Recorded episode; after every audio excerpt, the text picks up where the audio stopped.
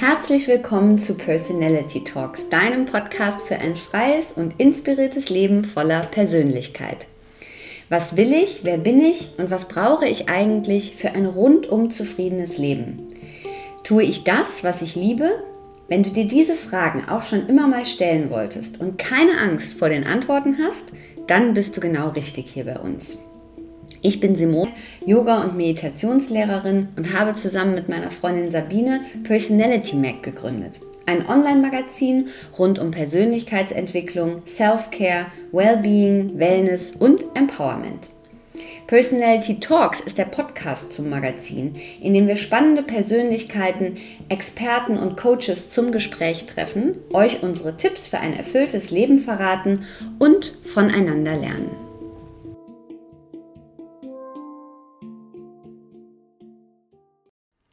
Hallo und herzlich willkommen und schön, dass ihr wieder dabei seid. Mein heutiger Gast ist die wunderbare Shari Malzahn. Shari kommt aus Dortmund und sie ist Vorständin in der Nevin Subotic Stiftung. Wir sprechen in dieser Folge über ihren Ruf, Verantwortung zu übernehmen, über die Bedeutung von Wasser, über die große Zahl von 771 Millionen Menschen, die keinen Zugang zu Wasser haben, über eigene Privilegien, über Luxus, über eine Kraft, die sich entwickelt, wenn wir Menschen zusammenbringen, über ihre eigene Biografie, über die Stiftungsarbeit und natürlich darüber, wie wir es schaffen, eine bessere Welt für uns alle zu erzeugen. Ganz viel Freude mit dem wunderbaren Gespräch mit Shari.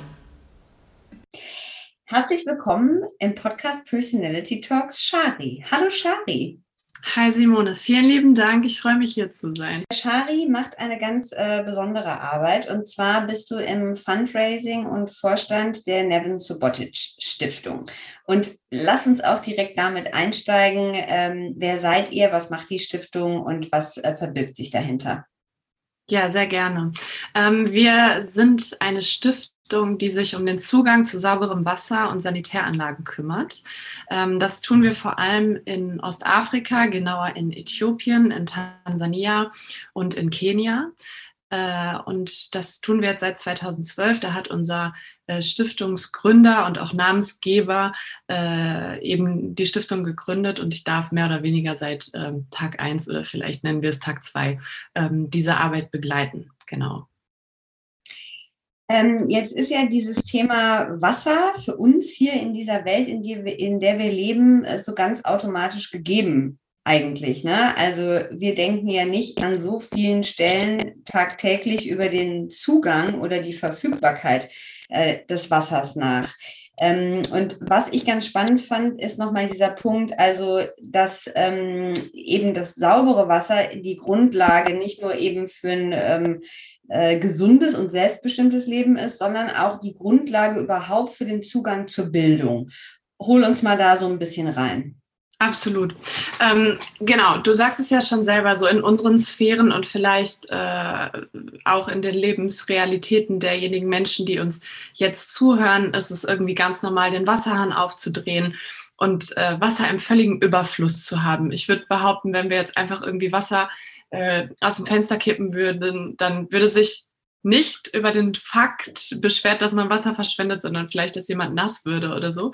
Ähm, und das ist ja äh, im Endeffekt auch einfach ähm, einem, diese Selbstverständlichkeit ist einem Luxus geschuldet. Denn wie gesagt, wir haben es im Überfluss und ähm, dann verlernt man vielleicht, und das ist auch menschlich, ein bisschen die Bedeutung von Lebensgrundlagen. Und mehr, also nicht mehr und nicht weniger ist Wasser. Wasser ist unser aller Lebensgrundlage.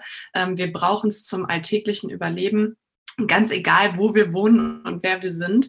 Ähm, und tatsächlich wenn wir uns ein bisschen klarer machen, was Wasser für uns bedeutet, ähm, kann man sich schon fragen, wieso ist es denn äh, auch in unserem Bewusstsein so eine Selbstverständlichkeit geworden, denn das ist es eigentlich überhaupt nicht. Ähm, da möchte ich jetzt auch nicht irgendwie ein Fass aufmachen und sagen, dafür sollten wir uns in unseren Sphären hier äh, schuldig fühlen oder in unserer Lebensrealität überhaupt nicht. Wasser ist ein Menschenrecht, seit 2010 tatsächlich auch auf Papier ähm, und dementsprechend sollte eigentlich jeder Mensch, aber wirklich eben auch jeder Zugang zu sauberem Wasser haben. Dem ist so nicht. Ja, wir haben extrem viele Länder auf der Welt und das ist nicht nur in den Regionen, in denen wir arbeiten, ähm, so, dass viele Menschen immer noch keinen Zugang zu sauberem Wasser haben. Äh, wir sprechen hier von circa 800 ähm, Millionen. Da, wenn wir uns diese Zahl mal ein bisschen genauer angucken, ich sage sie sehr oft. Ähm, in, in meinem Arbeitsalltag und merke dabei dann immer wieder, dass ich total den Bezug dazu verliere, weil je mehr Nullen an irgendeiner Zahl sind, desto schwieriger ist es, sich vorzustellen, was bedeutet das denn jetzt? Und dass da auch Einzelschicksale hinterstecken. Ähm, und wenn wir uns das genauer überlegen, ich mag manchmal das so runterbrechen und gucken, wie viele Menschen leben denn in Deutschland? Und dann sind wir, glaube ich, auch bei knapp 80 Millionen. Ähm, und wenn wir uns dann vorstellen, Deutschland hätte so für einen Tag kein Wasser, jeder Mensch in Deutschland und nur für einen Tag, dann mhm. kommt man schon ganz schön ins Straucheln und denkt, wow, was würde das bedeuten für einen Lebensalltag, für die mhm. Produktivität, fürs zum, zur Arbeit gehen, natürlich auch für die eigene Gesundheit, für das äh, ganz zu schweigen vom Gesundheitssystem zum Beispiel. Mhm. Und wenn wir uns das jetzt vorstellen, dann müssen wir das nochmal mal zehn nehmen ja. Und nicht nur für einen Tag, sondern im schlimmsten Fall für einen ganzen Lebensverlauf. Mhm. Und ähm, dann haben wir die Realität, die es immer noch auf dieser äh, Welt gibt und die einfach zeigt, dass wir äh, in äh, ja, in glo auf globaler Ebene immer noch von riesigen Ungerechtigkeiten sprechen, ähm, die, die, die sich in unserem Weltsystem etabliert haben und weiterhin etablieren. So, das war jetzt noch, war erst die mhm. Vorrede, mhm. weil du hast gefragt, wie hängt das zusammen mit Bildung? Ich gehe jetzt mal ganz konkret, ähm, jetzt habe ich so ein bisschen von unserem Lebensalltag und unserer Realität gesprochen. Ich gehe jetzt mal mit dir und äh, allen HörerInnen in die Lebensrealität der Menschen, äh, mit denen wir zusammenarbeiten, ähm, zum Beispiel in Äthiopien, Tansania und Kenia. Und äh, du musst dir vorstellen, wir arbeiten dort vor allem in den ländlichen Regionen. Ähm, und dort ist es so, dass durchschnittlich man sagen kann, dass äh, die Menschen, das sind aber vor allem auch die Frauen und die Kinder, sechs Kilometer am Tag laufen, um zu irgendeiner Wasserstelle zu gelangen. Ja, das tun sie mit Kanistern, zumindest auch mit vollen Kanistern auf dem Rückweg. Ähm, wir sprechen hier meistens von 20 Liter Kanistern, manchmal auch nicht nur einer. Ähm, ich glaube, wir sind ganz fit, aber ich schaffe das keine 50 Meter. Mhm. Dann abgesehen davon sprechen wir natürlich auch von ganz anderen Umständen. Es ist heißer als hier in Deutschland. Es ähm, gibt in den meisten Fällen keine befestigten Straßen äh, und dementsprechend ist das ein enormer Energie- und Kraftaufwand, der dort jeden Tag geleistet wird, vor allem von den Frauen und Kindern. Aber es gibt auch noch einen ganz anderen Punkt ähm, und der ist der Faktor Zeit. Äh, ich mache das immer so jetzt auch ganz gerne in der Situation. Stell dir vor, wir hätten uns heute verabredet und hätten gesagt, hey, ähm, aber Simone, du läufst bitte vorher einmal sechs Kilometer mit 20 Litern Wasser. Ich mache das auch. Und dann treffen wir uns erst. Ich glaube, wir hätten uns abgesagt. Ne? Mhm, also ja. du weißt, wo es hin soll. Und ähm, es ist so, dass vor allem die Kinder, die jeden Tag mit der täglichen Wasserbeschaffung ähm, beauftragt sind, dementsprechend nicht zur Schule gehen können mhm. und ihren Alltag nicht selbstbestimmt gestalten wollen. Das bedeutet, die äh, können, sorry, das bedeutet, dass wir mit dem Zugang zu sauberem Wasser, zum Menschenrecht Wasser nicht nur die Notwendigkeit schaffen wollen, dass dieses Menschenrecht da ist, sondern eben auch die Möglichkeit, dass ähm, Schulbildung möglich ist oder eben auch ein absolut selbstbestimmter Alltag, der nicht davon ähm, bestimmt ist, äh, wann und wie ich jetzt äh, an mein Wasser komme und das dann auch eben der, der Arbeitsalltag quasi mhm. ist immer wieder wichtig, das überhaupt zu erklären und auch nachzuvollziehen, ne, wie eben äh, der Alltag der Menschen durch dieses Fehlen überhaupt äh, geprägt und beeinflusst wird.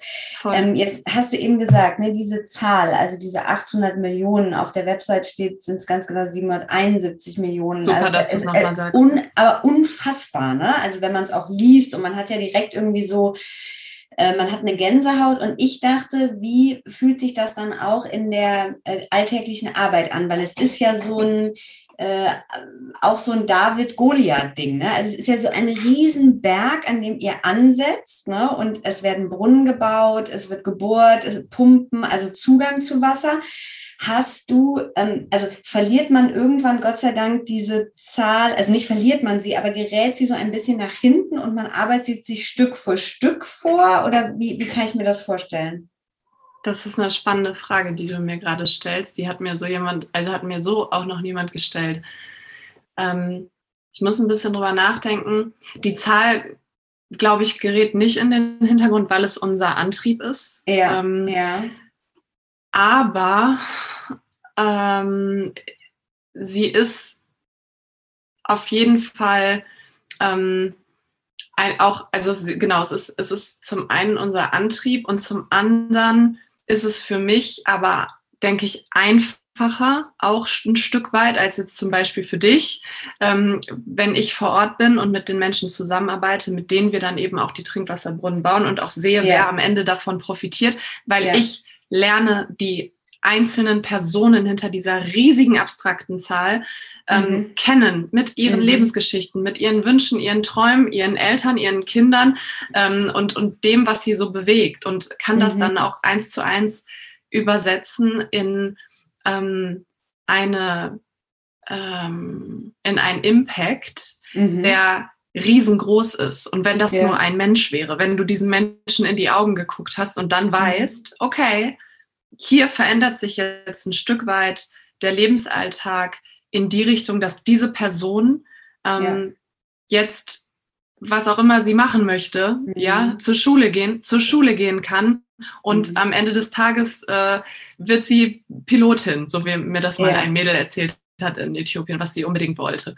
Und ja. ähm, das, das habe ich noch sehr im Kopf und dachte, okay, cool, wenn das, wenn das auch nur ein Mini Stück deinen Weg ebnet jetzt und wir dazu ja. beitragen können gemeinsam, dass, dass du da hinkommst, dann macht es diese Zahl nicht mehr so abstrakt, sondern sie konkretisiert sich durch mhm. die, durch die Lebensgeschichten und die, den Menschen, den du in die, den Menschen, den du dann in die Augen siehst. Mhm, schön. Jetzt, dann habe ich mich gefragt heute, ähm, dass also dieses ähm, Thema, ähm, es entsteht eine Stiftung und man äh, engagiert sich äh, auf sehr besondere Art und Weise für ein äh, wichtiges humanitäres Thema, wie ist es zu dem Fokus sozusagen auf die Wasserthematik gekommen? Ja. Also ich, ich habe mir das jetzt so vorgestellt, ähm, Nevin Sobotic war vielleicht vor Ort, hat Dinge gesehen, äh, das hat ihn sehr berührt, aber wie ist es genau entstanden? Also warum hat man sich sozusagen auf dieses, äh, auf das Wasserthema auch fokussiert? Ja, also mein Hund schnarcht gerade im Hintergrund, sehr laut. Ich hoffe, das es Also ich höre es nicht. Das ist wirklich sehr laut gerade. Haben wir, können, ähm, wir, können wir mit um. Wir hatten auch schon Babys im Hintergrund. wie das Leben so ist, ne? So ist es. Ähm, wie, wie kam die Wasserthematik zustande? Hm, Nevin hat äh, 2012 diese Stiftung gegründet. Damals hatte er noch Fußball beim BVB gespielt. Äh, die Vorgeschichte ist auch schon relativ lang, weil er ähm, selbst eine, ich kann da ja kurz mal drauf eingehen, selbst eine mhm. Biografie hat ähm, die äh, teilweise von Flucht geprägt ist, denn seine Familie ähm, kommt aus dem ehemaligen Jugoslawien äh, und musste dort als Nevin äh, noch sehr klein war, also da war er ein Jahr alt, fliehen. Dann sind sie nach mhm. Deutschland geflohen und ähm, haben hier sehr viel Hilfe erfahren. Nevin hat dann mhm. die, ja, seine ersten zehn Jahre äh, hier in Deutschland verbracht, ist hier zur Schule gegangen und dann ähm, mussten sie aber wieder das Land verlassen äh, mhm. und sind dann in die USA gegangen. Auch dort haben sie wahnsinnig viel Hilfe erfahren. Und ähm, ja, äh, es, es, bezog sich immer so, äh, wenn, wenn, wenn, du ihm, wenn du ihn jetzt fragen würdest, dann würde er dir, äh, ich glaube, Familie Egele und Frau Strumpf nennen, die äh, vor allem im Kopf geblieben sind, die der Familie sehr, äh, sehr viel geholfen haben auf ihrem Weg um anzukommen, hier vor allem in mhm. Deutschland. Mhm. Und in Amerika wurde er dann entdeckt als Fußballer, ist zurück nach Deutschland gekommen und hat ähm, dann gesehen, boah, wow, was habe ich für Glück gehabt, ja. Mhm. Und ähm, hat von Anfang an sich auch engagiert, äh, zu Beginn mal in einem Kinderheim und ähm, dann später hier in Dortmund, also er ist nicht sofort nach Dortmund gekommen, sondern mhm. erst nach Mainz, später hier in Dortmund ähm, äh, war er dann auch bei einer, bei einer Organisation tätig. Und er hat es ähm, alles gemacht und fand es auch gut, aber es hat nie sich so richtig angefühlt, dass er sich äh, irgendwie angekommen gefühlt hat in seinem sozialen Engagement und hat sich dann Mhm. irgendwann gefragt, woran liegt das? Und ähm, hat gemerkt, ja, es reicht nicht. Und es ist irgendwie Mhm. auch nicht äh, zu 100 Prozent richtig, wie es läuft, weil ich mich irgendwie nur auf meinen eigenen Radius fokussiere. Ich mache Ja. immer da was, wo ich gerade bin. Und Mhm. das würde irgendwie im, im, ähm, im Umkehrschluss bedeuten, wenn man das immer und alle so machen würden, ja, man kümmert sich irgendwie immer nur um sich selbst oder um die Nähesten um sich herum. Mhm. Und wenn wir das auf eine globale Weltgemeinschaft ähm, übertragen, dann würde das bedeuten, dass äh, reiche Länder sich immer nur um sich selbst kümmern und äh, vielleicht eine, eine die, ich habe gerade zu Beginn globale Gerechtigkeit genannt, diese Schere immer weiter ähm, auch aufrechterhalten und auch Ja. gestärkt würde. Mhm. Dementsprechend hat er gesagt, ich möchte weder ähm, meine, meine jugoslawischen Wurzeln noch meinen momentanen Standort bestimmen lassen, wie ich mich engagiere oder wo ich Mhm. mich engagiere.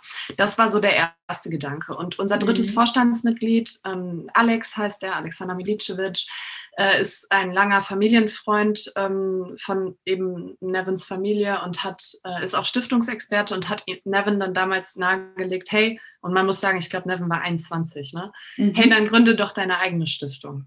Und dann hat Nevin erstmal gesagt, nee, äh, äh.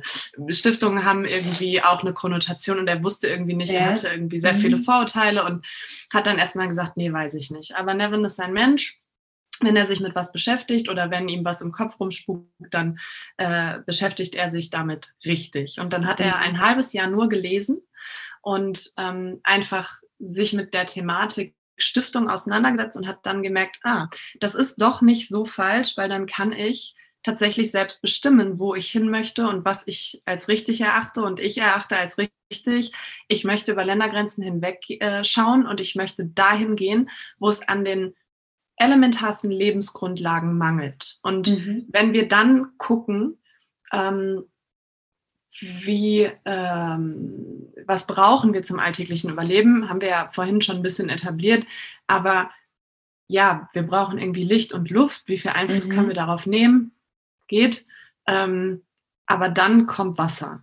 Und Mhm. wenn man sich dann anguckt, wie viele Menschen auf der Welt eben kein Wasser haben, wird schnell deutlich, hier ist absoluter Handlungsbedarf. Und dementsprechend ähm, hat Nevin sich auf das Thema Wasser äh, fixiert und hat Mhm. Sich dann weitergebildet, auch mit anderen Organisationen gesprochen. Und äh, ich weiß nicht, ob ich dir jetzt eine Frage vorwegnehme, aber warum dann auch genau da, wo wir jetzt sind? Äthiopien, Mhm. äh, Kenia, Tansania. In, auch dazu sei gesagt, in Kenia und Tansania sind wir erst seit letztem Jahr tätig. Mhm. Äh, davor war es Äthiopien, äh, auch Mhm. aus, also wir sind eine sehr kleine äh, NGO, also Nichtregierungsorganisation.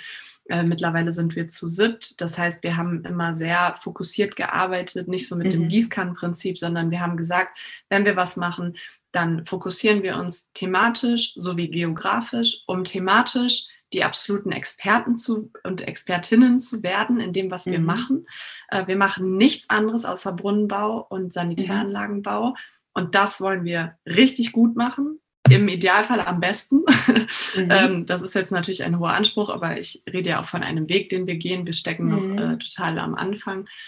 Und ähm, auf der anderen Seite geografisch, weil wir eben dieses gerade genannte Gießkannenprinzip vermeiden wollen. Wir möchten schon gucken, dass wir in den Gemeinden, in denen wir arbeiten, ähm, äh, Gemeinden, aber ich, sorry, ich meinte jetzt eigentlich eher, äh, stellt es dir vor, stell es dir vor wie ein Bundesland, ja. Mhm. Wir möchten dort, wo wir dann sind, auch wirklich abdecken und nicht nur Mhm. tröpfchenweise, ähm, was auch Nachhaltigkeitsgründe hat. Also Ja. Ähm, stell dir vor, Simone, du wohnst in Gemeinde A und ich wohne in Gemeinde B.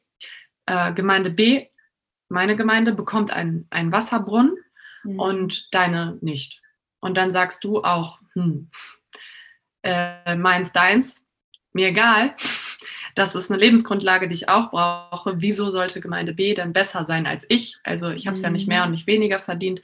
Und so ähm, würde man auch vielleicht Gefahr laufen, Konflikte zu schüren, äh, beziehungsweise ist es auch technischer Natur. Auch Grundwasser muss sich teilweise erneuern, vor allem im ersten Jahr. Heißt, ähm, es ist einfach wichtig, eine, eine kontinuierliche Abdeckung dann auch äh, zu haben. Und dementsprechend mhm. war klar, wir möchten uns thematisch und geografisch fokussieren und dann gibt es einfach Bedingungen, äh, wie man dann diese Regionen, in denen man arbeitet, auswählt. Zum mhm. Beispiel, mhm. wo finden wir äh, Partner vor Ort? Es ist für uns wahnsinnig wichtig, nicht als weiße NGO in ein afrikanisches Land zu kommen und so zu tun, als wüssten wir hier irgendwas besser. Ja, mhm. ähm, also es geht ganz, ganz doll um Augenhöhe und um Zusammenarbeit. Wir sprechen auch nicht von Entwicklungshilfe, sondern von mhm. Entwicklungszusammenarbeit. Mhm. Ähm, und hast du einen Huhn im Hintergrund? Herrlich, oder? Ich habe auch gedacht, ich müsste mal das äh, Fenster machen. Wir haben, ich bin ja auf, äh, etwas aufs Land gezogen und wir haben äh, Nachbarn, die haben Hühner. wir auch, aber ich, wie süß. Lass es bisschen, gerne offen, ich finde es schön. Bisschen Hühnergegacker. Sehr gut, schnarchende Hunde und gackernde Hühner, ich, ich mag's. Ähm, okay, zurück zum Punkt. Genau, also eine lokale, eine lokale NGO äh, zu finden, ist aus eben mehreren Gründen wichtig. Erstmal äh, so diese eurozentristische Arroganz, äh, von der ich nicht weiß, ob wir jemals in der Lage sind, sie wirklich abzulegen, weil wir mhm. gucken durch eine Brille, wir gucken durch unsere Perspektive. Das Wichtige ist, wir sind uns der Perspektive bewusst oder machen sie uns immer wieder bewusst. Das ist wichtig.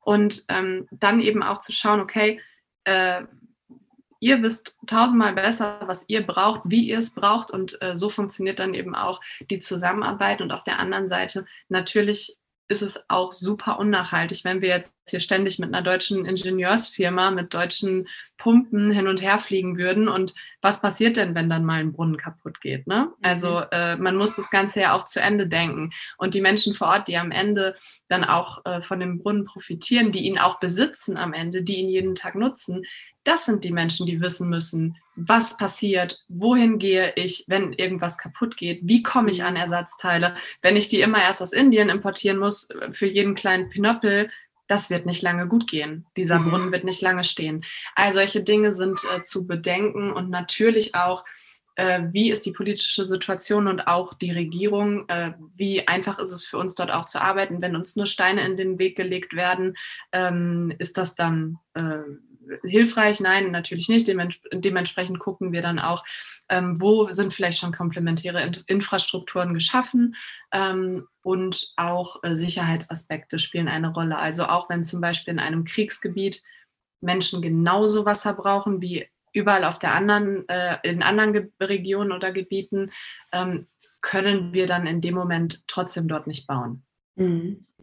Wenn wir uns das jetzt so vorstellen, also wenn wir mal so reinzoomen, auch äh, in, in deine Arbeit ganz konkret, ne? also ähm, wo kommt das Geld her, das ihr braucht, äh, das Projekt entsteht, ihr findet die, zu, äh, die Partner vor Ort, irgendwann sicherlich bist du ja auch vor Ort. Wie kann man sich das so, so vorstellen, so in Kürze, wenn man so einmal kurz in, in Charis Arbeitsalltag reinzoomt? Hui, der ist sehr divers, aber komm, ich versuch's mal. Ähm, genau, das schöne Wort Fundraising, was ich nicht mag, aber es gibt irgendwie, obwohl doch, es gibt bessere, wir müssen es einfach mal ein bisschen verändern und pushen. Ich würde es yeah. Ressourcenraising nennen, weil yeah. Funds ist halt sehr finanziell besetzt mhm, und belegt und mhm. das ist nicht nur das, wonach wir schauen, sondern ja. äh, also klar, auch da, ich ja. würde jetzt auch lügen, wenn wir sagen würden, ach, Spendengelder, egal, wir sind eine spendenfinanzierte Organisation, natürlich ja. benötigen wir Spendengelder, aber das ist nicht das einzige äh, was für unsere Arbeit wichtig ist, sondern äh, wenn ich an Ressourcen denke, denke ich auch an Menschen, die sich ehrenamtlich engagieren. Zeit ist also eine Ressource, mhm. Know-how mhm. ist eine Ressource, ein Netzwerk mhm. kann eine Ressource sein und natürlich dann eben auch das genannte Geld. Ich versuche Menschen mit diesen Ressourcen zusammenzubringen mhm. und für, für sie eine Plattform darzustellen, in der sie sich mhm ähm, wenn sie das möchten, treffen können, äh, sich dort vereinen können und gemeinsam eben diese Mission und diese Vision, die wir haben, ähm, auf mehrere Schultern verteilen können, damit mhm. wir dieser Zahl 771 Millionen ein bisschen näher kommen können mhm. gemeinsam. Das mhm. geht nicht zu siebt, ja. Mhm. Ähm, und wenn wir uns jetzt äh, vorstellen, also unsere, unsere Spendengelder zum Beispiel, ähm, läuft das natürlich manchmal auch über Privatpersonen, die größere Beträge spenden oder einen mhm. Dauerauftrag einrichten, was immer super ist für auch eine langfristige Planbarkeit. Mhm. Ähm, oder aber auch zum Beispiel durch Spendenaktionen. Äh, sagen wir zum Beispiel, du hast Geburtstag, Simon, und du sagst, ey, eigentlich geht es mir ganz schön gut. Brauche ich wirklich jetzt Geschenke? Irgendwie mhm. gerade nicht. Ich habe keinen Wunsch ach, dann bitte ich meine, meine Gäste, ähm, mir ähm, also in, in, in deinem Namen etwas zu spenden. Dann kannst du eine mhm. Spendenaktion erstellen zum Beispiel und dir dann zum Geburtstag Spendengelder wünschen, die dann mhm. gesammelt äh, quasi direkt an die Projekte gehen. Ähm, wir haben aber ganz unterschiedliche ganz, ganz kreative Form. Wir haben äh, einen Fußballfan, der vor mehreren Jahren äh, dann Tore für Nevin, so heißt das, das ist der Andi, äh, gegründet hat, wo man, wenn man selber Fußballfan ist und die Spiele guckt, kann man immer irgendwie setzen, wenn ich, und äh, ich, ich ähm, bin da nicht so drin. man kann dann darauf setzen, wer ein Tor macht oder ja. wie viele, ich weiß gar nicht, wie weit das noch geht. Und dann kann man eben dann spenden, wenn das passiert oder wenn das auch ja. nicht passiert. Und ja. ähm, das ist eine Riesenaktion geworden äh, mit wunderbaren Schön. Unterstützern und ähm, also du siehst ganz, ganz, ganz diverse Sachen. Dann mhm. haben wir mhm, natürlich mhm. auch noch einige Unternehmen, die sich engagieren. Äh, wir haben ehrenamtliche Menschen. Und wenn wir jetzt mal sagen, es geht eine Spende ein, mhm. dann ähm, ist es tatsächlich so, dass wir, wie äh, auch viele Unternehmen, halbjährig umsetzen. Also es wäre mhm. wahrscheinlich nicht sehr nachhaltig, wenn wir äh, jede fünf Euro, die auf unserem Konto eingehen, dann direkt an unsere Partner mhm. überweisen, sondern ähm, das wird geprüft. Es gibt auch richtig mhm. Projektmanagement und dann wird ja. alles, was zwischen dem 1.1. und dem 30.6. eingegangen ist, an Spenden gesammelt, eben an ja. die jeweilige Partnerorganisation weitergegeben. Mhm. Und wiederum im zweiten Halbjahr sieht das genauso aus. Und äh, wenn das dann passiert ist, und das ist vielleicht auch nochmal wichtig zu nennen an dieser Stelle, äh, es wird von diesen Spenden nichts weggenommen. Wir geben alles äh, in voller Höhe und ohne Abzüge direkt in die Projekte, an die Partner weiter. Mhm. Äh, das können wir, weil Nevin noch alleine die Verwaltungskosten trägt aus privater Tasche. Also das mhm. war auch einer der Gründe, diese Stiftung zu gründen damals, mhm. weil er mhm. sagt, ich brauche irgendwie nicht fünf goldene Ferraris und ich brauche nicht noch ein Haus. Ähm, aber ich habe hier gut was auf dem Konto und Glück gehabt. Und mhm. dann ähm, werde ich hier alle Verwaltungskosten tragen aus privater mhm. Tasche. Das macht er auch weiterhin. Mhm. Ähm, jetzt ist seine Fußballkarriere beendet und wir müssen schauen, mhm. äh, inwiefern ähm, wir das äh, auch anderweitig natürlich, um langfristig und nachhaltig zu mhm. denken und existieren zu können, auch unabhängig von ihm hinbekommen. Da gibt es äh, sehr viele äh, Konstrukte, an denen wir arbeiten und die teilweise auch bald schon äh, möglich sein werden. Mhm. Aber diese Spenden gehen dann eben zu 100 Prozent direkt in die Projekte. Dann wird, werden Stellen identifiziert, die Gemeinden mhm. werden geschult, die Schülerinnen mhm. und Schüler auch im Umgang mit dem Brunnen und dann mhm. wird tatsächlich gebohrt und äh, gebaut und die Gemeinden werden immer mit einbezogen, ähm, helfen auch selbst dabei, also äh, mhm. bauen auch selber mit und ähm, so entsteht natürlich auch ein Gefühl von, das ist meins, ich habe daran mitgebaut und ähm, mhm. das ist auch, auch ja, ein, ein Eigentum. Was kostet ein Brunnen? Ganz konkret für eine Gemeinde, was kostet ein Brunnen? Äh, ist unterschiedlich je nach Land. Ich sage dir mal mhm. alle drei. Ähm, in Kenia sind es ca. 13.000 Euro, in mhm. Tansania ca. 11.500 Euro und in Äthiopien sind es ca. 10.500 Euro. Mhm. Ähm, ich sage circa, weil es kommt ähm, immer darauf an und auch diese Preise variieren in den Ländern aufgrund zum Beispiel von Materialkosten und äh, Zoll- und Einfuhrkosten und so weiter und auch wie tief ein Brunnen wird. Mhm. Also die Bohrkosten sind tatsächlich das teuerste mhm. an äh, so, so, so einem Brunnen und natürlich macht es einen Unterschied, ob ein Brunnen äh, 30 Meter tief ist oder ob er 70 Meter tief ist oder ob er mhm. sogar 200 Meter tief ist. Ähm, dementsprechend äh, ist das wichtig, aber ich denke, eine Zahl, die man sich gut merken kann oder auch äh, die ZuhörerInnen sich gut merken können, ist, in den letzten zehn Jahren konnten wir ermitteln, und das ist auch eine Zahl, an die wir uns halten, egal in welchem Land, dass mit circa 50 Euro äh, einem Menschen langfristig der Zugang zu sauberem Wasser ermöglicht wird. Das mhm. bedeutet, wenn du es umrechnest, äh, sind es immer so circa 200 bis 400 Menschen pro Gemeinde, die dann auch von einem Brunnen langfristig, idealerweise mhm. über Jahrzehnte hinweg, äh, profitieren können im Alltag. Das heißt also, wenn ich jetzt zuhöre und äh, 15.000 ähm, Euro über habe, dann ist das natürlich prima und dann kann direkt gespendet werden. Aber das Wichtige ist auch nochmal, auch wenn ich sozusagen in einem kleinen Betrag, ne, statt Geburtstagsfeier sozusagen sammle für ein Spendenprojekt, also äh, alles ist willkommen und man muss tatsächlich sich Absolut. sowohl diese 10 bis 15 K nochmal bewusst machen, aber auch eben dieses ne, mit 50 Euro einem einzelnen Menschen. Ähm, genau. jetzt äh, haben wir ja. Und ähm, also wir haben ja angefragt bei euch und natürlich wollten wir Nevin äh, für das Interview. Und ich bin aber sehr froh, dass du gekommen bist. Und ähm, was äh, ich gelesen habe und ähm, da dachte ich so, ach, ich freue mich total, wenn sie kommt weil es ja eigentlich auch um das Thema und gar nicht so sehr an die eine Person, äh, um die eine Person geht, an der es aufgehangen ist. Ähm, auf der Website schreibst du, ich bin in einem Land aufgewachsen, in dem ich immer Zugang zu fundamentalen Lebensgrundlagen und Menschenrechten hatte.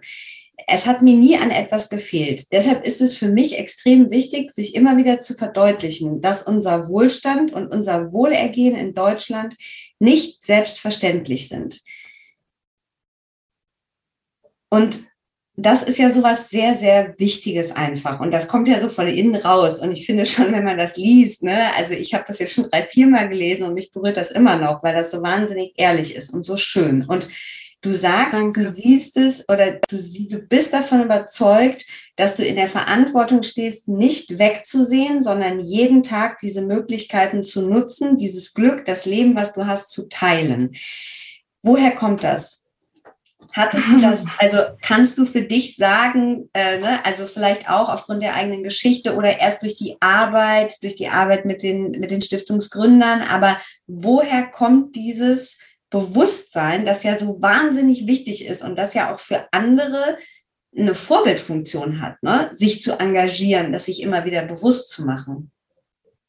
Ja, danke dir erstmal fürs Kompliment zu dem Text. ähm, und auch vielleicht noch einen Satz. Ich kann, ich bin da ganz uneitel. Ich kann das voll verstehen, dass erstmal natürlich nach Neven gefragt wird. Und das ist auch gut so und spannend so. Und äh, er ist ja nun mal auch der Stiftungsgründer und ähm, hat eine wahnsinnige, spannende Geschichte. Aber ich freue mich trotzdem sehr, dass ihr auch Lust hattet, mit mir zu sprechen ähm, und hier zu sein.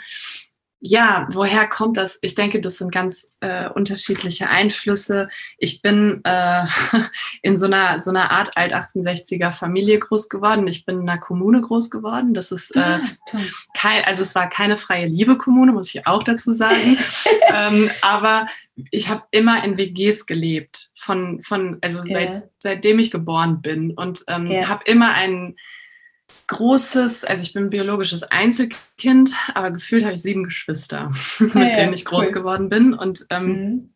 habe immer äh, viel Wert von Gemeinschaft vermittelt bekommen, von Anfang mhm. an in meinem Leben und dass es mhm. wichtig ist, aufeinander zu, zu achten ähm, und nicht mit Scheuklappen durchs Leben zu gehen. Und da bin ich mhm. meiner Familie und vor allem meinen Eltern äh, wahnsinnig dankbar für. Zudem waren sie, äh, meine Eltern sind leider verstorben. Ähm, mhm. beide extrem politische Menschen. Äh, ich glaube, ich war mit sechs Monaten das erste Mal auf einer ähm, Demo gegen Nazis. Und äh, mhm. also so, ich habe es irgendwie sie haben, sie haben mir da einen, sie haben es mir sehr leicht gemacht und einen äh, mhm. guten Weg geebnet dahin. Und ähm, dann muss ich aber auch ganz nahtlos eingestehen, dass ähm, das Thema Wasser mich jetzt bis zu dem Zeitpunkt, wo Nevin auf mich zugekommen ist und mhm. gesagt hat, hey, äh, kannst du mir helfen, machst du mit, dass nichts war, was jetzt in meinem alltäglichen Leben eine Rolle gespielt hat, wie wir vorhin auch mhm. schon gesagt haben. Ne? Wenn man sich nicht damit mhm. beschäftigt, warum sollte man? Es ist so, es kommt doch da aus dem Wasserhahn. Ja. Und ähm, es war äh, so, ich, ich habe in, in äh, als er 2012 die, die Stiftung gegründet hat, habe ich äh, noch studiert. Ich war im Bachelor und habe äh, Literaturwissenschaften studiert und Spanisch übrigens. Ah. und war in Madrid noch und ähm, dann kam Nevin auf mich zu und hat äh, gesagt, so, ich mache das jetzt und das ist das Thema. Und ich war erstmal so, wow, okay, ähm, mhm. das ist groß, aber ja klar, ich, äh, ich mache mit, ich helfe dir. Und dann äh, habe ich dort meinen Bachelor abgeschlossen, bin dann 2013 wiedergekommen. Deswegen habe ich gerade gesagt, so fast Tag mhm. eins, eigentlich Tag zwei, war dann wieder hier und ähm, bin erstmal ehrenamtlich eingestiegen, was süß war, weil wir dann irgendwie so wir saßen so vor Druckern zu Hause und haben so gehofft, dass die Spendenquittung es noch schafft mit der Kartusche und also so, so richtig, so richtig unprofessionell, aber halt mit Herz.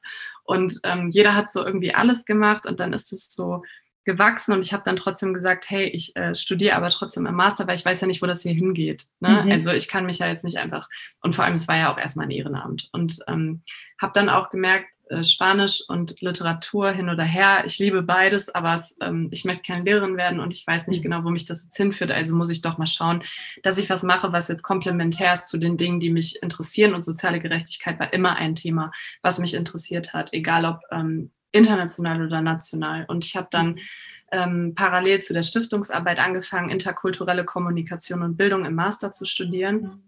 Und ähm, habe das dann quasi berufsbegleitend gemacht, weil aus dem Ehrenamt ist ein, ähm, ist ein Minijob entstanden und daraus dann eine Halbstelle, Vollzeitstelle Vorstand. Also ich habe jetzt mhm, kurz Toll. zehn Jahre zusammengefasst. Mhm. Ähm, und die, dieses Studium interkulturelle Kommunikation und Bildung und vor allem die Menschen, die ich da kennengelernt habe, haben mich wahnsinnig geprägt. Sie haben meinen Blick mhm. auf die Welt hinterfragt. Ich habe ähm, verstanden, dass wir in unfassbar postkolonialistischen Strukturen leben, dass äh, sehr viel, was wir in der westlichen Welt machen, ähm, was vermeintlich irgendwie auch als Entwicklungshilfe gestempelt wird, mhm. ähm, auch immer noch einen großen Sinn hat, äh, um Machtstrukturen weiterhin aufrechtzuerhalten, so wie sie sind. Ähm, ich habe äh, letztens erst gesagt, äh, wenn ich das jetzt ganz runterbrechen will, ich habe dann verstanden, dass ich reich bin, dass es mir gut geht, mhm. weil andere Menschen das nicht sind. Und das, diese Erkenntnis hat mich äh, ziemlich umgehauen. Mhm. Und, ähm, ich, und das, das ist auch das Wort von Verantwortung, was ich gerade mhm. oder was du da gerade zitiert hast.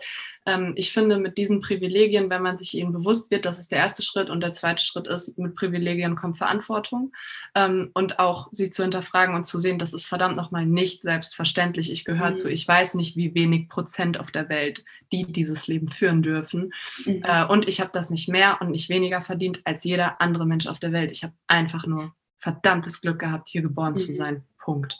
Und ähm, zudem war es Nevin. Also der hat mich so mhm. gecasht mhm. und ich mhm. hatte keinen kein, äh, keinen großen Bezug zu dem Thema, wie gesagt. Und Nevin hat mhm. sich so dahinter geklemmt und hat sich so äh, exzessiv eingearbeitet, war mhm. so äh, auch in, in einer gewissen Form ich habe, wir haben viel zusammengearbeitet. Er hat die ersten Vorträge gehalten. Ich bin mitgegangen und habe geguckt und habe gesagt, okay, das war cool, das war nicht so cool. Dann habe ich selber gemacht. Dann haben mhm. wir irgendwie mhm. und also wir, wir haben uns da so sehr autodidaktisch rangearbeitet an die Sache und ähm, definitiv muss ich ihm für seine Power, seine Energie und sein Durchhaltevermögen bei diesem Thema danken und vor allem seine absolute Leidenschaft.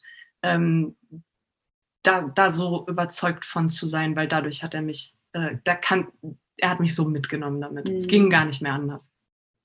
Ganz toll, was du gerade gesagt hast und so wahnsinnig wichtig ja auch für äh, Deutschland, ne? weil das, äh, es war auch im letzten Podcast Thema, dieses ne, auf wahnsinnig hohem Niveau leben und sich immer beschweren und es gibt immer was zu meckern und es ist immer nicht gut genug. Also Voll. dieses sich immer bewusst zu machen, wie gut es einem doch geht.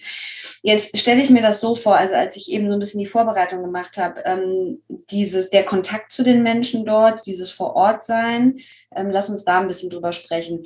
Mhm. Ähm, das muss ich ja auf wahnsinnige Weise immer wieder so potenzieren, auch dieses Gefühl eben, dass man selber einfach wahnsinnig Glück gehabt hat und wie gut es einem geht. Und gleichzeitig ja dieses zu sehen, ähm, wie schlecht es den Menschen vor Ort geht, wie arm die Menschen sind. Ne? Also ich habe das von Reisen mitgenommen, äh, Bali, Sri Lanka, vor allem Indien aber auch. Und das verändert ja. Ne? Also das verändert ja den Blickwinkel auf alles, was man dann auch weiterhin selber so tut.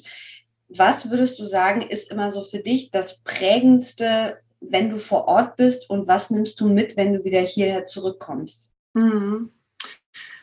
Ähm, also ich würde sagen, ich weiß gar nicht, wer hier die Armen sind. Das ist jetzt sehr, sehr provokant gesagt, aber ähm, wenn ich vor Ort bin und ich treffe, treffe Menschen, dann ähm, und auch Menschen, die vermeintlich wirtschaftlich in Armut leben, ja, also nicht nur vermeintlich, sie tun es, ähm, treffe ich äh, trotzdem äh, in den meisten Fällen Menschen, die ähm, einen wahnsinnigen Stolz haben und auch äh, durch diesen Alltag gehen, wie ich es niemals könnte. Und ich mhm. merke jedes Mal, äh, wie viel ich lernen kann und mitnehmen mhm. kann für mich. Und dass es im Leben nicht darum geht, ob ich jetzt das neueste Handy habe oder nicht mhm. oder ob ich schlechte Laune habe, weil es regnet. Mhm. Ähm, und so diese Individualgemeinschaft, die wir hier leben und irgendwie alles muss höher, schneller, weiter und äh, mhm. das, das, ähm, da bin ich immer ziemlich fertig hinterher und denke, mh, das ist, und wir bezeichnen uns als diejenigen, die fortschrittlich sind. Ist es nicht vielleicht viel fortschrittlicher, aufeinander zu achten und in Gemeinschaft zu leben mhm. und ähm, auch Dinge so, so anzunehmen, wie sie sind, ohne, wie mhm. du gerade sagst, zu meckern, sondern dann das Beste draus zu machen, mit einer Power und einer Kraft, die ich nie hätte. Ich habe so Respekt vor diesen Frauen, die das machen jeden Tag. Ich habe, ähm, ich kann vielleicht da eine kurze Geschichte zu erzählen. Mhm. Ähm, wenn wir vor Ort sind. Also ich bin auch äh, dafür zuständig, dass, ähm, dass wir Projektreisen machen und seit ein paar Jahren nehme ich auch einige UnterstützerInnen mit, die sich in besonderer Form engagieren, einfach mhm. äh, um Begegnungen zu schaffen, quasi über mhm. Ländergrenzen hinweg und wirklich mhm. auch eine Weltgemeinschaft zu leben, die man so predigt. Aber wie macht mhm. man es, wenn man sich nicht wirklich begegnet? Und ich versuche, diese Begegnung zu schaffen. Ich versuche aber auch den Menschen zu zeigen, hey, dafür und für diese Person zum Beispiel hast du in den letzten Jahren äh, dich ehrenamtlich engagiert oder gespendet und das ist der konkrete Impact daraus. Ja. ja, also, und so sieht auch ein Projekt aus. Also so 200 Meter tief ist dieses Bohrloch, dann kommt hier noch so ein Rohr, das läuft zum nächsten Wassertank und daraus mhm. kommt ein Wasserkiosk und so sehen Sanitäranlagen aus. Also einfach so diese Visualisierung von einem vielleicht ähm, doch auch oft abstrakten Engagement, was man macht. Mhm. Und ähm, auf dieser Reise ähm, besuchen wir auch immer eine Gemeinde, die noch keinen Zugang zu sauberem Wasser hat. Ich betone das noch, weil es ist jetzt nicht so ein Tourismus, ah, Elend, okay, mhm. schade, mhm. sondern okay, die bekommen bald einen Trinkwasserbrunnen, aber es soll die Dringlichkeit deutlich machen, warum es wichtig ist, sich zu engagieren. Und wie wir schon gesagt haben, es ist wahnsinnig schwierig und das ist auch menschlich, sich vorzustellen, was das bedeutet, wenn man kein Wasser hat und was das bedeutet, wenn man Wasser trinkt, was äh, aus irgendwelchen verschmutzten äh, kleinen, das sind, also ich nenne es jetzt mal Quelle, das ist aber eigentlich, finde ich, noch phonetisch so ein ne? schönes Wort. Mhm. Ja, es sind einfach irgendwelche Löcher, wo sich Wasser sammelt.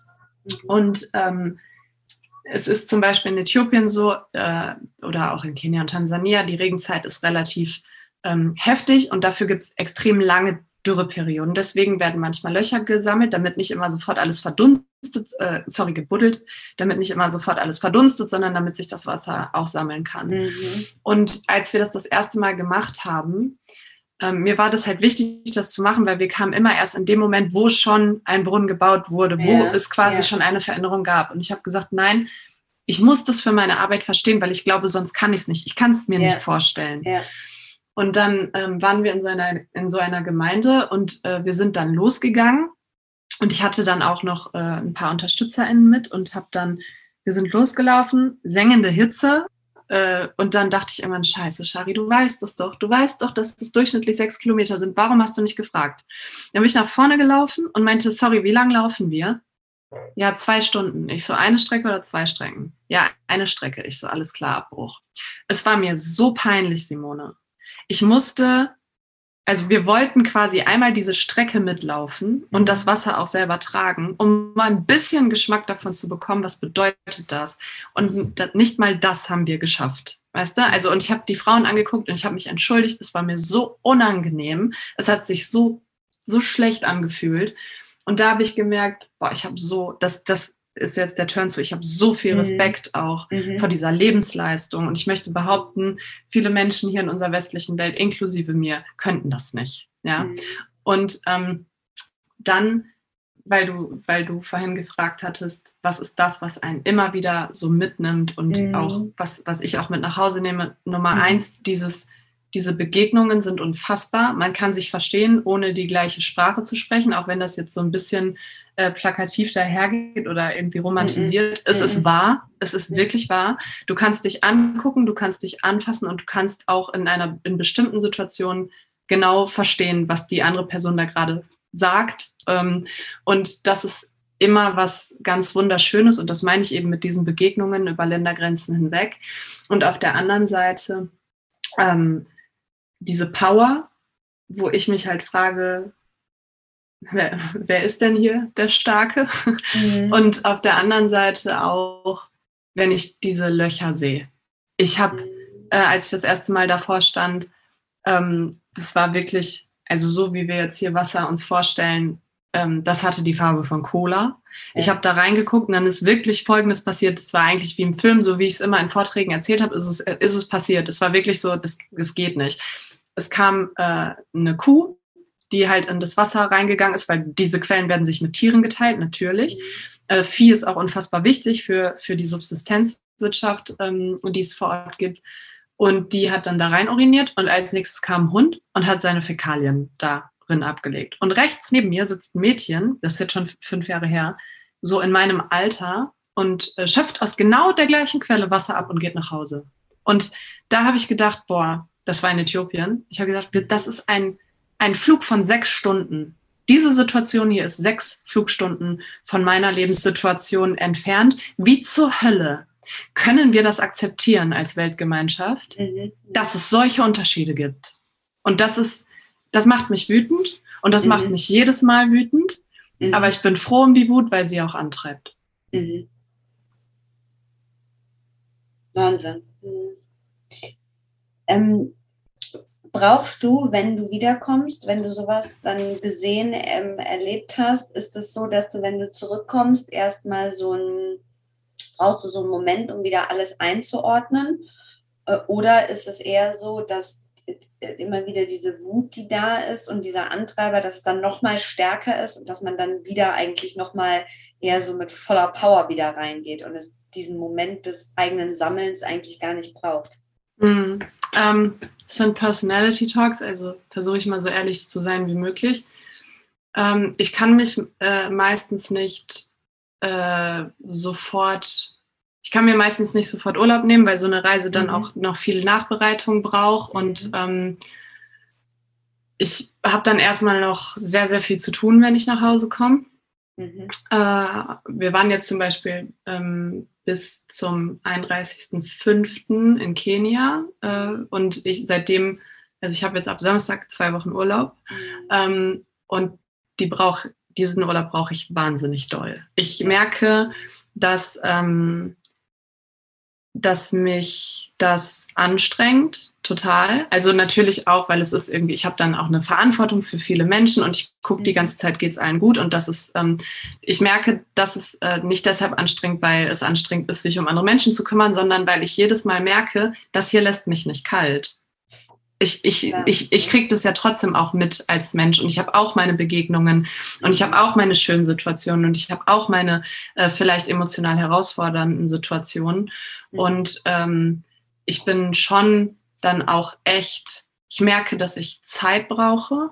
Mhm. Ähm, und die mir dann auch irgendwann nehmen muss, weil ich dann mhm. merke, zum Beispiel in den letzten Tagen, dann nenne ich dich Sabine oder, ne, also ist jetzt, ist jetzt ein Spaßbeispiel, aber es ist schon ja, ungefähr das. Also mhm. ich merke dann, ich bin unachtsam oder ich bin irgendwie aggressiver äh, oder mhm. ich bin einfach so ungeduldig und ich merke, mhm. ich, ich kann nicht mehr jetzt. Ich, ich brauche jetzt gerade mal kurz ein bisschen Abstand, mhm. ähm, was natürlich auch wieder voll das Privileg ist und Luxus, dann zu sagen, ja, ich brauche jetzt hier mal kurz Abstand von irgendeiner schwierigen Situation und ich kann sie mir nehmen. Ich meine damit aber auch nicht unbedingt ähm, die ein, also ich meine damit nicht unbedingt, dass ähm, ich jetzt eine Pause brauche von, ah, es, manche Menschen haben keinen Zugang zu sauberem Wasser, sondern ich merke einfach, ähm, dass, dass, dass diese Wut und diese soziale Ungerechtigkeit, die dann immer wieder auch vor Augen ähm, geführt wird auf globaler Ebene, schon ähm, Tribut zollen können, wenn man nicht aufpasst und äh, mhm. auch schaut, ähm, dass man sich, dass man sich seine Energie äh, oder ich mir in dem Fall meine Energie dafür auch immer mal wieder zurückhole, weil es und das macht jetzt ein ganz anderes großes Thema auf, ähm, schon manchmal so ist, dass ich denke, boah, ey, kriegen wir das noch hin auf dieser Welt? Also das, das meine ich gerade mit, ich bin mal so, genau, ich bin mal so, so ehrlich wie möglich. Mhm. Ähm, ich glaube, jeder muss sich seine, seine Themen suchen. Ne? Das mhm. meine ich auch mit Fokussierung. Es muss nicht jeder sich für sauberes Wasser einsetzen. Es gibt wahnsinnig viele Dinge, für die man sich einsetzen kann. Ich bin dafür, such dir dein Thema und dann hau rein, mhm. weil anders durch Ohnmacht wird es auch nicht besser. Und trotzdem ist es schon manchmal so, dass ich mich frage, boah, ich stehe vor so einem Berg und äh, mhm. wir stehen alle vor einem Berg und wieso haben wir den so groß werden lassen? Und das, mhm. ich muss dann, ähm, ich muss mich dann ein bisschen zurückziehen, um, mhm. äh, um wieder auf diesen Berg hochrennen zu können, ja. sagen wir ja. so. Ja, ja glaube ich, ganz wichtig, ne, für alle, die in äh, Hilfsberufen, humanitärer Hilfe, dieses so, ähm, dass man immer wieder auch schaut, so, also das braucht ja eine wahnsinnige Kraft, auch die Arbeit, die du machst, ne, und sich da selber auch nicht immer wieder so überrennt, sondern einfach auch guckt, ne, wie gehe ich mit diesen wahnsinnigen Themen und eben diesem Berg auch einfach um, ne, also ich glaube, das ist, äh, ist ja für euch auch wahnsinnig wichtig. Ähm, was würdest du sagen, also die Ausgabe, die wir haben, die trägt ja den Titel äh, für eine bessere Welt. Wenn, was ist deine Antwort auf die Frage, wie wird denn diese Welt ein besserer Ort? Also, was braucht es dafür? Boah. Wenn ich, wenn ich das wüsste, hätte ich die Weltformel erfunden und wir würden mhm. dieses Gespräch nicht führen. Ne? Mhm. Aber es ist natürlich eine wahnsinnig wichtige Frage. Mhm. Aber eigentlich braucht es ja, das habe ich eben gedacht, also als ich die Frage mir angeguckt habe, bevor wir das Gespräch geführt haben, habe ich auch gedacht, das ist natürlich wieder so eine Riesenfrage, hat man da eine Antwort drauf. Ähm, und jetzt aber so im Verlauf des Gesprächs dachte ich, naja, eigentlich braucht es äh, eine, eine Gemeinschaft und ja Menschen wie dich, die sich, die das Gefühl haben, ich, ne, mir selber oder Menschen wie Nevin, also mir selber ist es so gut gegangen, aber es gibt eine wahnsinnige Ungerechtigkeit und es braucht einfach diesen, diesen Impuls, ja, etwas dafür gemeinsam zu tun und auch zu erfassen, dass gemeinsam etwas machbar ist, oder? Mm, das ja, das, das finde ich so sehr schön gesagt. Das finde ich sehr, sehr schön und auch sehr richtig. Das hätte ich jetzt besser nicht sagen können. Ich glaube, es braucht ähm, also so auf einer, auf einer Metaebene, die Frage mhm. zu beantworten ist natürlich mein Thema. Es braucht erstmal eine Lebensgrundlage ähm, mhm. für, für, also Zugang zu elementaren Lebensgrundlagen ja. für alle ja. Menschen. Mhm. Ähm, das ist jetzt super naiv dahergesagt, weil das würde auch bedeuten, dass ganz viele Menschen, denen es sehr, sehr gut geht, was abgeben müssen. Ähm, also man bräuchte eine Chancengleichheit, eine Startgleichheit. Ähm, und das das ist dann wiederum dieses große Thema, was wir gerade mhm. so angeschnitten haben. Ähm, mhm. dafür müssten viele Menschen bereit sein, auch viel aufzugeben. Mhm. Ähm, und ich glaube, erstmal braucht es eine Einsicht, dass es nur zusammengeht, so wie du es gerade mhm. gesagt hast. Mhm. Eine, dass wir auch eine Gemeinschaft sind. Mhm. Und ähm, das meine ich nicht nur jetzt äh, hier, sondern dann doch auch mal romantisch gesprochen als Weltgemeinschaft. Und solange das ähm, nicht klar ist, dass ich genauso gut ähm, in, in, äh, in Narok County äh, in den ländlichen Gebieten äh, geboren äh, hätte werden können. Oh Gott, mhm. wow, v viele, viele Hilfsverben. Ähm, aber das, das kann ja, also diese Einsicht mhm. und dann ja. zu sagen, ja. mh, dass wir sind äh, alle miteinander verbunden. Und bevor mhm. diese, mhm. diese Einsicht nicht kommt, weiß ich nicht genau, wie es weitergeht. Mhm. mhm. Was würdest du sagen, ähm, wir gehen so in die, in die letzten drei Fragen rein. Ähm, wovon haben wir zu viel? Wir haben zu viel Luxus. Mhm.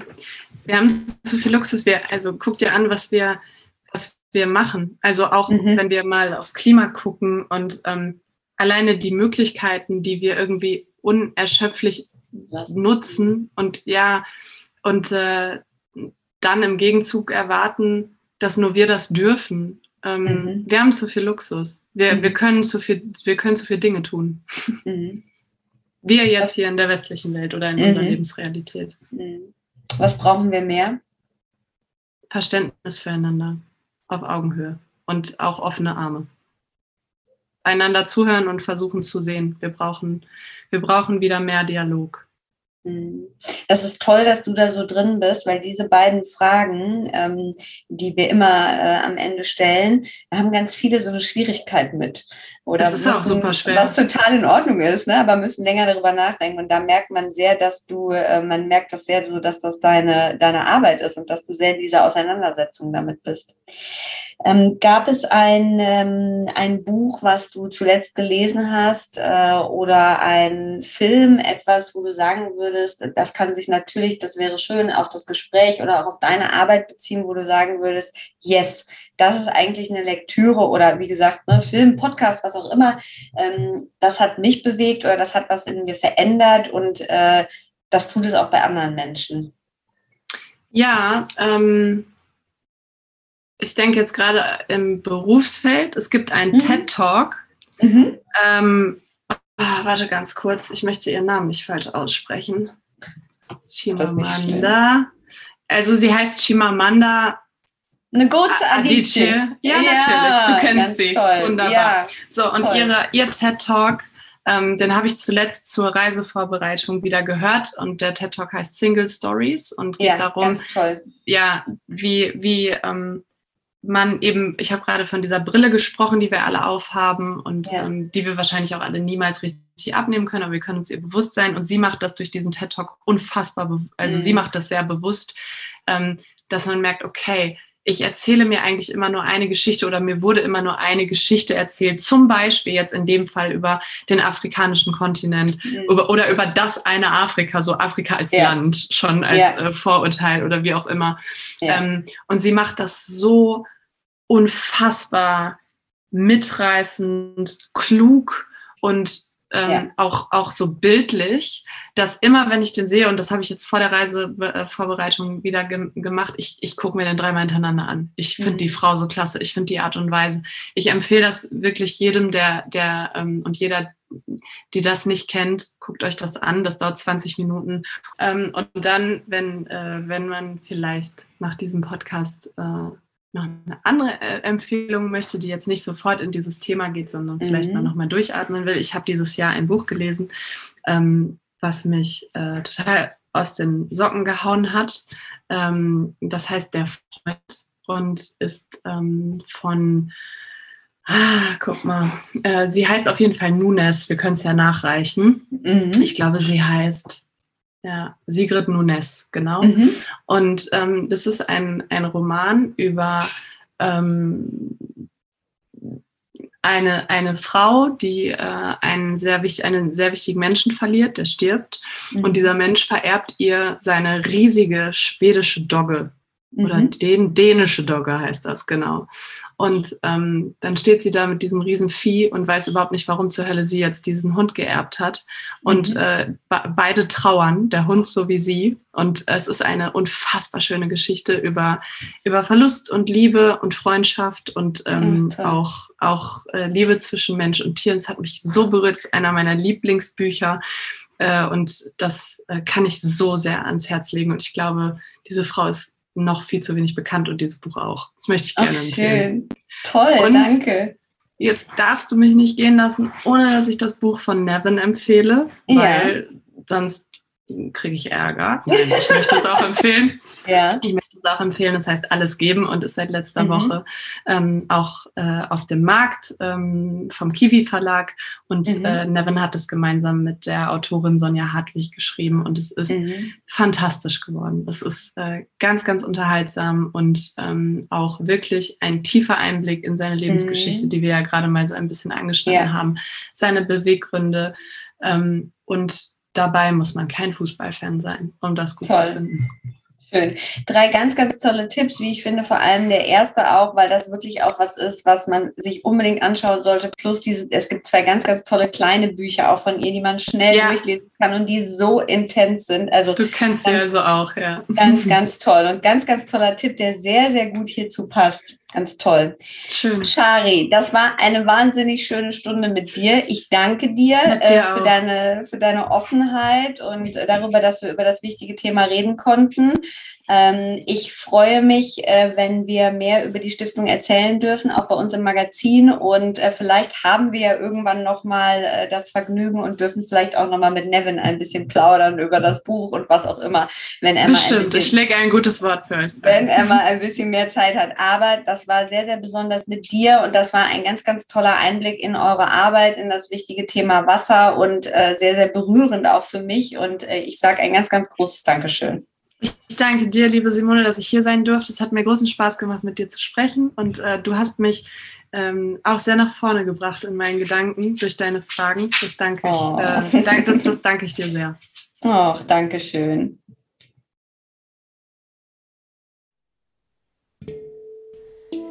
Vielen Dank fürs Zuhören. Vielen Dank, dass ihr dabei wart. Ich hoffe, euch hat das Gespräch mit schnarchenden Hunden und gackernden Hühnern äh, genauso viel Freude gemacht wie uns.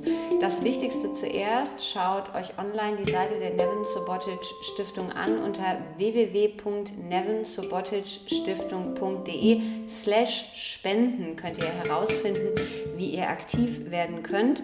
Lasst uns gerne euer Feedback und eure Kommentare da. Ähm, und ich finde, das ist eine sehr, sehr lehrreiche und tiefgehende Folge gewesen, für die ich sehr dankbar bin. Und ich freue mich, wenn ihr wieder mit dabei seid und äh, beim nächsten Mal zuhört. Alle Infos zur neuen Ausgabe gibt es unter www.personalitymac.com. Eure Simone.